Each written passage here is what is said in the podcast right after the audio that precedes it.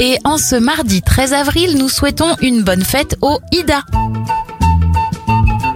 On a tous déjà entendu ces musiques de film. Le compositeur Vladimir Kosma a 81 ans, 68 pour la première dame, Brigitte Macron, I got a girl in Paris, I got a girl in Rome. et 46 pour le chanteur Lou Bega. And the Oscar goes to En 1964, Sidney Poitier devient le premier comédien noir à recevoir l'Oscar du meilleur acteur.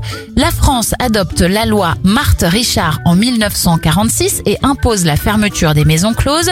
Et en 1953, Fleming publie le livre Casino Royale avec comme héros James Bond.